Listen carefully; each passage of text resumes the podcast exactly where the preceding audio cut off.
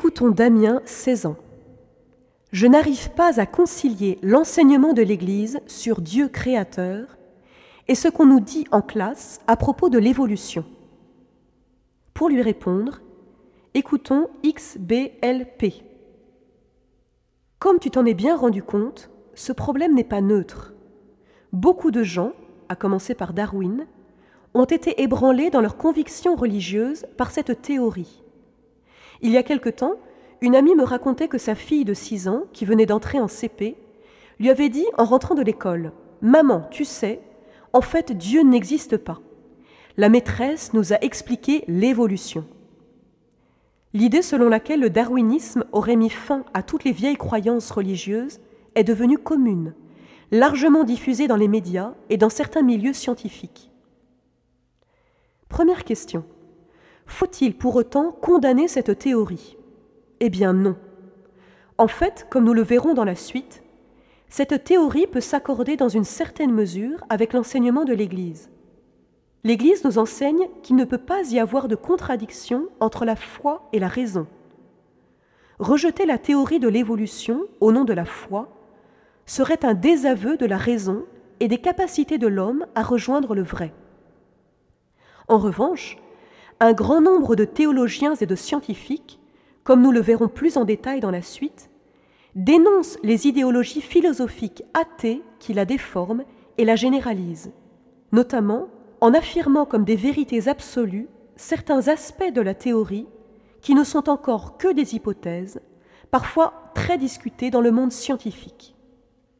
La théorie de l'évolution peut facilement servir de terreau pour des courants de pensée matérialistes.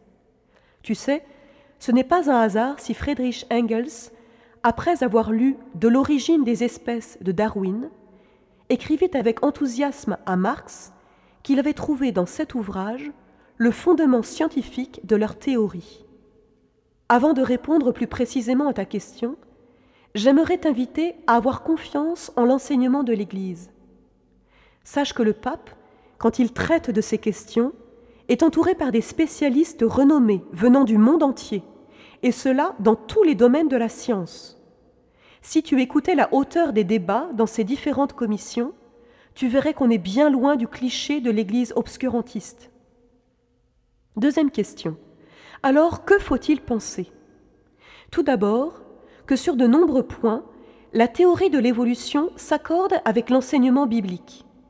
Premièrement, le texte de la Genèse raconte qu'après avoir créé l'univers et la terre, Dieu créa les différentes formes de vie et acheva son œuvre le sixième jour en créant l'homme. Deuxièmement, les scientifiques nous apprennent que la vie est apparue sur Terre il y a environ 3 milliards d'années, de façon progressive.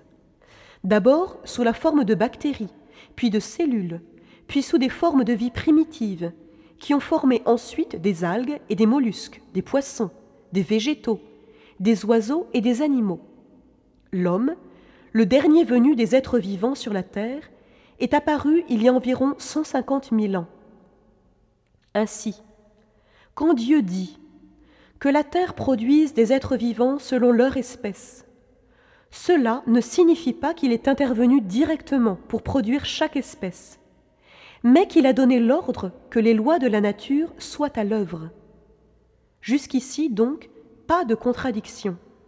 Le texte biblique semble expliquer, de façon poétique, ce qui est en jeu dans l'évolution. À suivre.